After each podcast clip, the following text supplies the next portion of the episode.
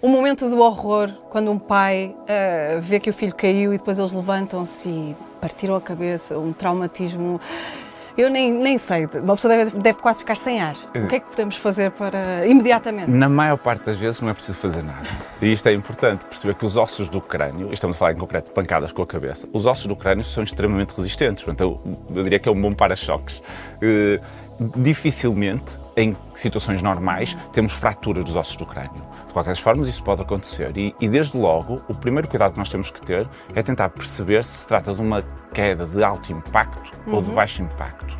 Assim, a grosso modo, o que é que nos faz pensar numa queda de alto impacto que tem mais probabilidade de ter consequências para a criança? Se a criança tiver menos de 2 anos, uma queda superior a um metro de altura, temos que vê-la com calma. Se a criança tiver mais de 2 anos, uma queda superior a um metro e meio de altura. Uhum. Se for um atropelamento, se for um acidente de viação em que a criança foi ejetada, como é lógico, eh, se for atingida por um projétil na cabeça, como é lógico, tudo isto são, são uh, traumatismos de alto impacto e que tem mais probabilidade de haver uma fratura ou de haver até alguma lesão é intracraniana. Aí faz sentido, se calhar, uma observação médica.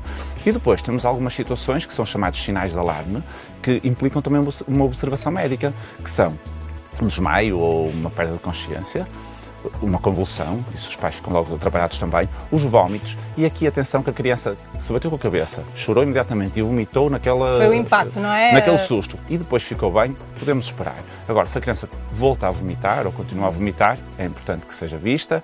Uma situação de amnésia, que a criança bate com a cabeça e não se recorda do que aconteceu, é extremamente frequente, na maior parte das vezes até nem tem grande significado, mas é um sinal de alarme, ou qualquer alteração neurológica, não mexe bem na perna, cocheia, mexe. Uhum. Pronto, tudo isto são, são sinais de alerta que implicam uma observação médica. Se, isto não, se estes sinais não estão presentes, acho que faz algum sentido aguardarmos calmamente, acalmar a criança, acalmarem-se os pais, tentar não ralhar naquele momento. Porque Sim, foi um que acidente, é que não foi é, propositado. Não sei Apesar saltar, avisos, estão a saltar na cama, a pessoa diz, para saltar na cama, e eles caem, a vontade de dizer, eu não te avisei.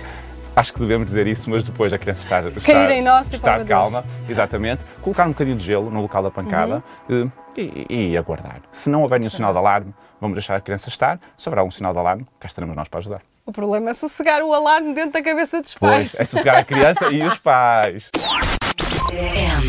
M80